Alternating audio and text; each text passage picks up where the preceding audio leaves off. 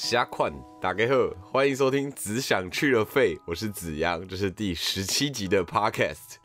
那今天呢，又来跟大家聊这一部让你眼泪哭到会停不下来的，我自己看完都觉得自己泪腺都快要被拧干的这一部电影呢，《当男人恋爱时》（Men in Love）。那看完之后，你除了眼睛很干以外，接下来几天还会很常用。像我自己就很常开始用这个“虾款”这个词，这个问候语。不知道有没有人跟我一样？我觉得“虾款”其实是一个蛮可爱，然后又很好用的一个词啊，跟这种“沙小”“三小”差不多，差不多亲切啊，但好像又比“沙小”好听一点，但又不输气势嘛。然后凶起来也可以很派，所以反正我觉得自己觉得还蛮好用的啊。现在才开始学会用“虾款”。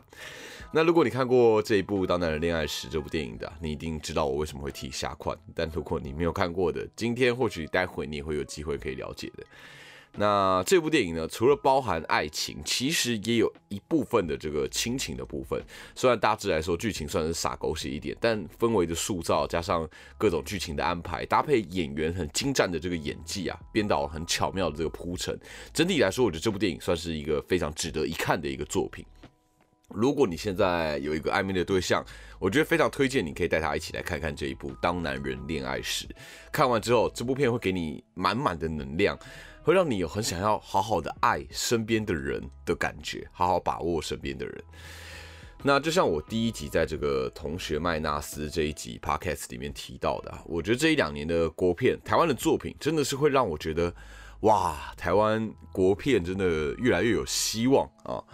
当然，偶尔还是会出现几部让你觉得 what the fuck，到底 在干嘛？到底在讲什么？不太不太 get，不太理解的，有点尴尬的电影的作品。但优质的电影的密集度啊，真的是越来越越来越密集，越来越澎湃的感觉。不论在题材上更加多元，或在细节上更加讲究，电影的铺陈和安排上也真的是一部比一部还要细心，还要用心。更重要的是啊，我觉得越来越多不同的创作者创作出不同面向却又让人印象深刻的好作品，这是相当不容易的事情，这也是挺令人开心的一件事情。每次看到好作品的时候啊，我自己都会觉得蛮幸福的。身为表演者，我自己也常会觉得观众其实很幸福。这就是为什么大家喜欢享受。美食吧，就但但未必喜欢享受美食，但未必喜欢做菜嘛。因为你不用进厨房，你忍受那些高温啊、长时间的烹煮啊、烹调什么的，只要在最后品尝别人花很多心力付出完成的成果就好。我也不知道用食物来类比好不好，但戏剧作品就是身为观众可以轻松的坐在自己的位置上，享受创作者煞费苦心，然后一笔一画打磨出来的作品。然后你可以边嗑着爆米花，边喝着自己喜欢的饮料，然后放空脑袋欣赏。总而言之，整体而言，真的是人生的一大享受，一大乐事，对吧？那讨论国片的优秀之余啊，我觉得更重要的是，就像我前面几集多少带到的，不论是这个徐玉婷导演或许志燕导演，他们在初次指导电影初试提升就一鸣惊人；或像是孤味的导演许成杰导演，他学成归国之后，他先创作了短片，然后将短片延长成长片《孤味》，完成的这一部第一部的长片就相当精彩而且成熟。这一部《当男人恋爱时》啊，导演殷正豪也是首度。第一次指导电影，然后就完成了一部很优秀的作品，哇！大家都第一次拍电影就这么强，好像拍电影很容易一样，但并不是嘛。大家都知道他们一定花了很多苦心，而且他们其在其他部分多多少少都有耕耘。好，那回到这一部电影，不知道大家知不知道？其实我觉得应该蛮多人已经知道了，因为很多报道啊，或是很多网络上很多资料也都提到这一部作品啊。当男人恋爱史是改编自韩国二零一四年上映的电影。这部电影呢，台湾的翻译叫做《不标准情人》，但英文也是叫做《Men in Love》。所以如果以英文为基准的话，其实台湾的片名好像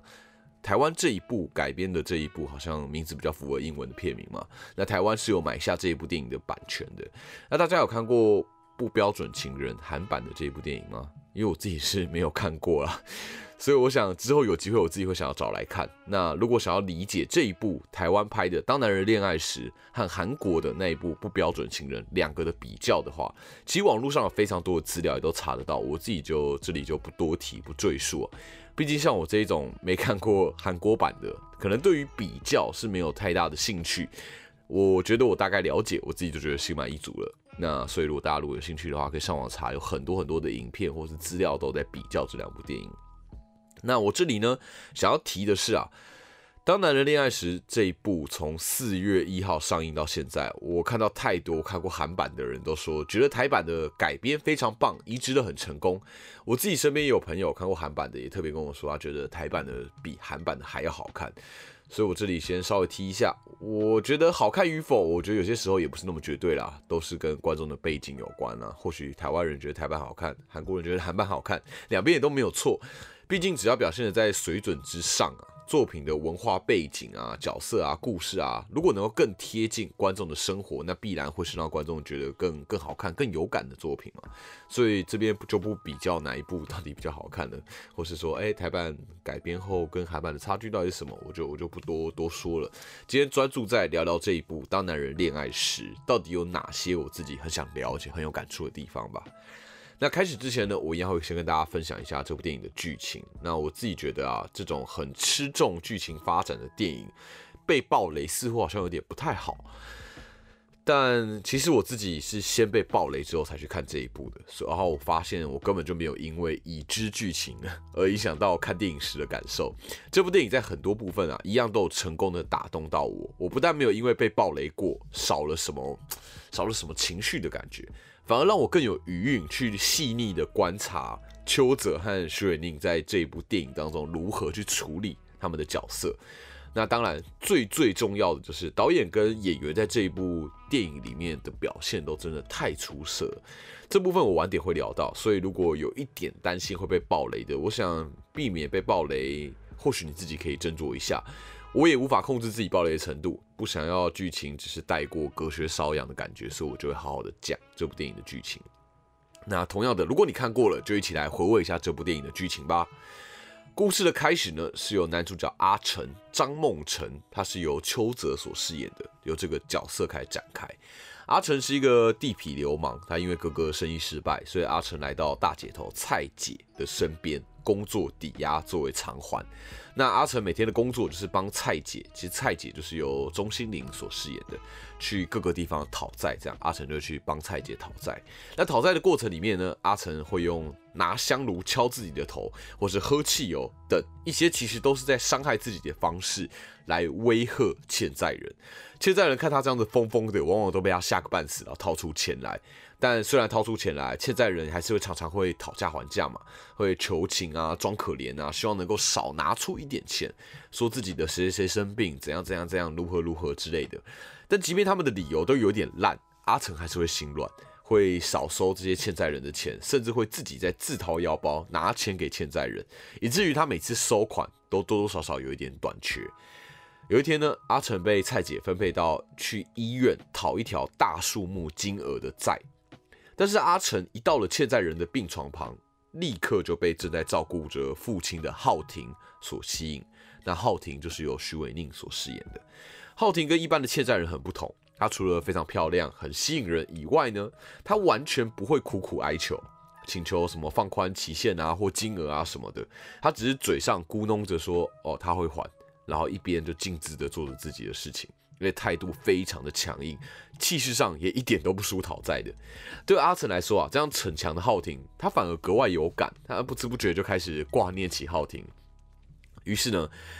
阿成每一天就去浩庭工作的这个农会银行外面站岗，抽一堆号码牌，然后想要跟在农会银行当柜台的这个浩庭多说几句话。他也不断推荐浩庭去陪有钱人吃饭，去卖肾。阿成就是以一些自己以为。很好的方式，想要提供一些方法帮助浩庭多赚一点，但想当然，最后都被浩庭果断的拒绝了。最后，阿成提出了，如果可以和他约会，只要约会满三十次，就可以不用还钱的一个提议。阿成甚至还跟他的侄女拿了彩虹笔，自己画了一张表格，画上大大的自己的自画像，然后用各种颜色去描那个格子，希望浩庭能够接受这个提议，接受这个合约。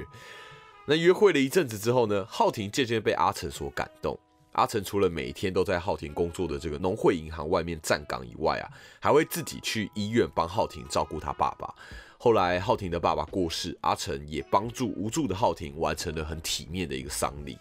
最重要的是，浩庭发现，乍看之下总是在暴力讨债、浑浑噩噩的这个阿成啊，其实对欠债人都非常好，以至于许多欠债人对于阿成其实都心怀感激，甚至觉得阿成算是恩人。这都让浩庭对于阿成的种种的形象或想法都刮目相看。那浩庭呢，渐渐的就卸下心防，和阿成一起过着日子。那浩庭于是就向阿成说了他的梦想啊。浩庭其实很想要开一家属于自己的手摇杯店。那虽然他钱还不够，甚至每天要这个省吃俭用，但浩庭希望自己有一天可以顺利达成这个希望。总是把浩庭的事情放在心上的阿成啊，于是就决定要想尽办法帮助浩庭达成这个开饮料店的心愿。虽然他跟蔡姐说他要金盆洗手，但他回头去找蔡姐，然后蔡姐就告诉阿成说，他正好有一笔大生意。只要阿成把本金带够，一定有机会大捞一笔。于是呢，阿成在几番的天人交战之后，他把自己和浩庭的所有存款都拿出来，他决定要孤注一掷。阿成其实很希望浩庭跟着自己之后就不用再过苦日子了。阿成也希望自己能够帮助浩庭完成他的心愿，但阿成就太傻了嘛。这样的大买卖是事与愿违的。蔡杰毕竟也不是吃素的，阿成最后才发现自己中了圈套，不但没有大赚一笔，也失去了他跟浩庭所有的存款，最后还被捕入狱。自责又绝望的阿成，于是整个人都武装起来，他对浩庭恶言相向，让浩庭以为他根本就看错了阿成。浩庭就真的是痛心至极啊！对浩庭而言，一切的一切瞬间就像是梦幻泡影一样。他过世了爸爸，现在也没了所有存款，连爱情都像是被人狠狠的玩弄一样。接下来的日子又更缺钱了，他也只能咬紧牙根苦撑。那另一方面呢，在监狱里面的阿成被诊断出罹患了脑瘤，因此得以假释。但假释出狱之后，他只是一心想着想要替浩庭拿回钱。他独自跑去找风头正旺、正盛的这个正要选议员的蔡姐，他抱着必死的决心要把浩庭的存款要回来。然后他跟踪浩庭，半夜在菜市场打扫兼第二份差。想要把钱还给浩庭，但浩庭不领情，他只是告诉阿成，他真的在意的不是这个。那几番折腾之后，两个擦肩而过的恋人，在阿成的生命将要结束之前，才得以好好的相爱。但时日却也不多了，即便他们之间没有足够的时间好好相爱，但爱最后也转化成了其他形式。而这也是我觉得这部电影这个故事最赚人热泪的一点。好，那以上呢就这部电影的故事内容，我真是暴雷到一个不行，但也没有关系。既然《当男人恋爱时》是翻拍自韩版，我想他们应该早就已经有预期，有观众会是已知故事的全貌来看嘛。那目前显然这部电影也没有让人失望，所以不管你是第一次看这个故事的，或是你看过韩版的再来看的，我觉得都可以从这部电影里面得到一些感动。那你还没有看的话，我就不懂你为什么还不去看，真的可以去看一看。那我们来细聊一下这部电影吧。首先呢，因为我本人几乎可以算是茄子蛋的这个小歌迷吧，但我不是从他们早期就追随他们的，算是他们后来比较进入主流市场之后，我才注意到他们，然后爱上他们，所以算是比较肤浅的歌迷。但因此啊，茄子蛋的几支经典的 MV，我都是在 YouTube 上一播再播，一看再看的那一种，可能几句经典的口白也都一定可以朗朗上口，对得上这样。那茄子蛋除了比较广为人知的三部曲，包括《浪子回头》《浪流连》，对不？那这款自作多情三部曲之外呢，我个人也非常爱其他几首。相较之下，没有那么多人知道。我自己跟朋友在 KTV 唱歌，然后我点这几首的时候，我的朋友们还会露出问号的表情。但我很喜欢的几首，分享给大家，分别是《窒息》，以及《亲爱的无情孙小妹》，以及《孤独的人》，我们一起出发。这三首啊，真的是我的爱。大家如果对茄子蛋还算有好感，我推荐你们可以去听一听这三首，真的很好听，真的有毒啊，听了就停不下来。然后歌词也好有意境。我个人听歌是蛮喜欢看歌词的啊。我记得以前我有看过一篇这个李宗盛的专访吧，李宗盛就有提到，他认为歌词是一首歌真正的精髓。他觉得我们会因为想要表达的远超过言语所能传递的。然后那些过剩的情绪、意思或能量会转化成旋律，然后成为歌。所以你必须要知道你要讲什么，你感受到你想要讲的多过文字，你才能唱。我觉得他这个想法某方面跟音乐剧的概念也蛮像的。改天有机会再跟大家分享这一部分。但其实整体而言，我就是蛮认同的。所以我觉得歌词对于一首歌来说算是蛮重要的。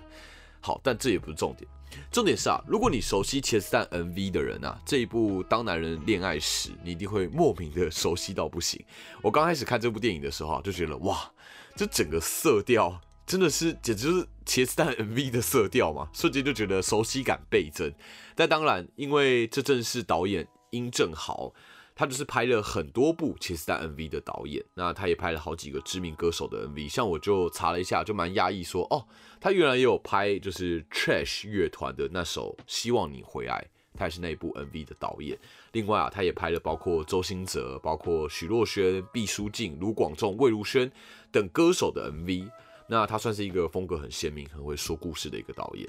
那这一部《当男人恋爱时》呢，这是他第一次拍电影。他从过往把茄子蛋的三首歌《浪子回头》《浪榴莲》还有这款《自作多情》串起来，拍成一个连续的故事。在这时候，应该多多少少就可以感受到殷正豪导演的野心了，对吧？我觉得这一部电影啊，在编导上最让我喜欢的就是他好好的说故事，他每一个 part 都不疾不徐。从描绘阿成讨债，描绘阿成的家人，描绘浩庭跟阿成之间关系的转变，两人从水火不容到暧昧，再到相爱，再到误会，再到猜火，再到错过。然后阿成的心路历程，从自责到发现自己的病情，再到决心做一点什么还给浩庭，每一个部分我都感受到导演好好的不疾不徐的处理，细心的照料故事的每一个细节，他不会一坨全部塞给观众，也不会要讲不讲，说的不完全。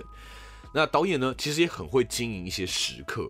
他在节奏该慢的时候，他毫不客气的放慢，让观众感受角色的呼吸。他情绪，他的转变，他不会仓促的想要多说什么的感觉。我觉得这完全符合我们以前在戏剧系的时候老师最爱讲的 “less is more” 的一个概念。那另外啊，该打斗的时候，该制造冲突的时候，导演也非常清楚，重点不是在打斗，也不是在冲突，而是角色。所以像是阿成被蔡姐黑吃黑，类似在类似地下赌场的那一段啊，阿成一个人打全部嘛，他想要捍卫他与浩庭的钱。那那一段打斗啊，导演凸显的不是打斗多漂亮，阿成多会打，而是阿成正在放手一搏。他知道自己搞砸了，他不知道当下还能做什么，但他好害怕让浩廷失望。他用最直观的感受，让观众跟角色一起进入故事的旅程。我觉得这正是这一部电影最成功的地方。那除了导演和演员之外啊，也是啊，对不起，除了导演以外，演员也是这一部电影成功的一个大大关键。我朋友看完这部电影之后就跟我说啊，他没想到邱泽这么会演，然后我也是跟他一起惊呼说，对，真的就是啊，没想到邱泽这么这么会演。但其实邱泽很会演这个惊呼，我自己在两三年前就已经有了。那就像我前几集有提到的，我有幸在二零一七、二零一八年的时候参与了《谁先爱上他》的这部电影，在里面演一个小小小小小的角色，跑跑龙套。那当时呢，在片场待了一个礼拜，现场就看了邱泽演了几场戏。我在这之前呢，跟大家一样，就觉得哦，邱泽的帅度哈，应该就是偶像明星那一类的，可能不太会演戏，毕竟都已经长成那样了，他应该纯粹靠长得帅吃饭就可以吃得很饱了嘛，就真的是绝对可以靠脸吃饭的那一种。但结果我在片场，我完全感受到邱泽演戏时的能量，我完全可以说邱泽真的是一个实力派硬底子的。而且最后，谁先爱上他的这部电影，它成品出来之后，我在大荧幕前，我也看到了邱泽好多很细腻的表演。当时他拿下台北电影节的影帝的时候，我就真的觉得他真的是实至名归啊。那这一部《当男人恋爱时》，我在看之前就对邱泽有所期待，因为我有在这个谁先爱上他的看他发威的这个经验嘛，所以我也期待这部片他会有怎么样的演出。那果然，他不但没有让我期待落空，还让我更加觉得能有机会近距离看过他演戏，真的是我的荣幸。说实在的，邱泽在《当男人恋爱时》这部电影里面呢，真的是某种程度上可以称之为演技炸裂啊！毕竟这部电影主要戏份是注重在阿成身上，那邱泽饰演的阿成，除了非常合理之外，也非常讨喜。如何把一个小混混诠释的可爱又帅，悲情又深情？我觉得是一件不容易的事情。加上其实电影里面有几幕啊，我觉得邱泽都能够专注在角色里面，让本来可能有点略显尴尬的场景都充满张力。像我自己啊，印象很深刻的就是阿成到蔡姐的竞选总部要威胁蔡姐的那一那一段戏那一场戏。镜头呢，先是从蔡姐慌张的从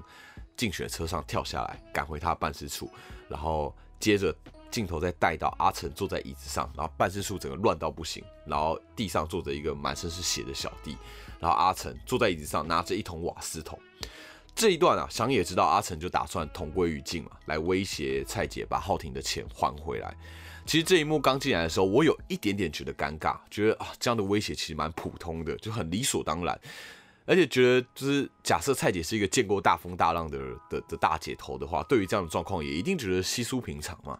但等到镜头近拍邱泽所饰演的阿成的脸的时候，我反而有一点起鸡皮疙瘩。我感受到阿成的绝望。那一刻，他也跟我们一样，他知道这样的威胁没什么，所以绝望里面的绝望，哎。然后我觉得这一幕啊。如果只是邱泽只是在塑造孤注一掷的那种威胁的话，会变得有点尴尬。但邱泽成功的把情绪转化成某一种消极，我反而觉得更有张力。这是我觉得在这部电影里面我印象相当深刻的一幕。那同样的，我觉得今年邱泽应该很有可能可以凭借这一部电影再一次可以角逐这个金马奖影帝。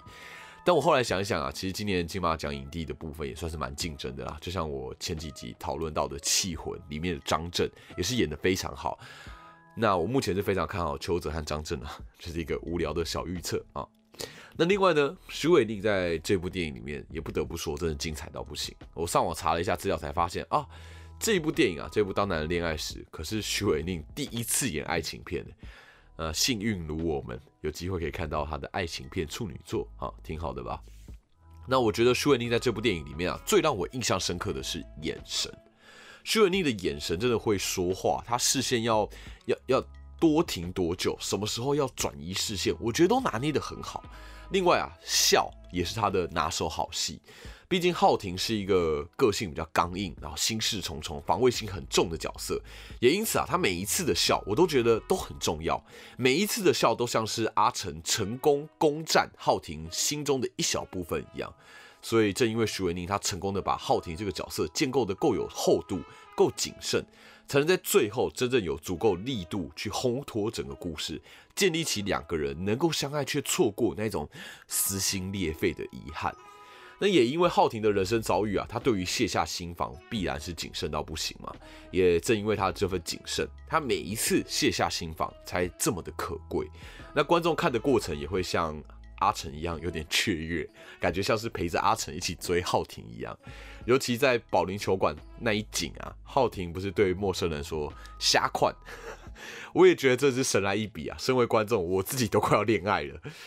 那最后呢，我跟大家分享一个小故事啊，因为我之前有在演出一个剧场的作品，叫做《来生签证》嘛。那有一天我在上场前才得知徐伟宁要来看，然后真的是既兴奋又紧张。然后演出的过程里面，因为我们算是沉浸式的演出嘛，所以就跟观众跟他也会有不少互动。那我也都尽量把他当成一般的这个平民百姓互动这样。那过程里面就感觉到他其实也蛮享受演出的，然后我自己也觉得啊信心倍增。那总之呢，最后我们要演完之后啊。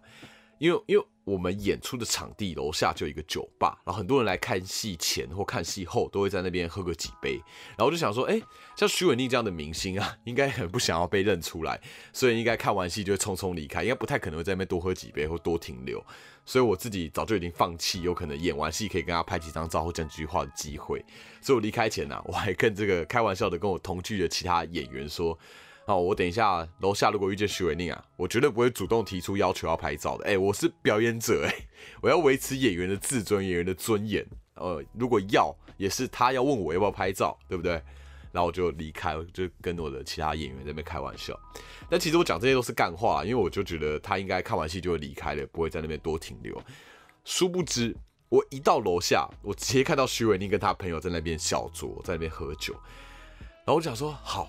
我刚刚才说要维持什么表演者的尊严嘛，我就要假装我根本就根本就没什么，看到他根本就没什么，然后快速的走过这样，然后徐文宁就看到我经过，就大声的叫了我戏里面的名字，然后跟我说再见。干，我瞬间真的是被融化哎，什么尊严什么根本就不重要，我马上跟他说。那个徐伟宁，我真的很喜欢你，我可以跟你拍照吗？然后他也超级爽快的就答应，还拍了好几张，我 真的超开心的。他真的是一个很和善而且很有亲和力的一个人。然后在演出过程里面，我也感觉到他超级没有架子，人也超 nice 的。最后他甚至根本不需要跟我说再见嘛，就要让我离开就好了。但他还是主动的叫住了我。我觉得这样的举动实在是太暖了，所以我就想趁这个机会告诉大家，徐伟宁真的是一个超级好的人，私底下真的超 nice 的。好，那分享完我的小故事，再回到这部电影啊。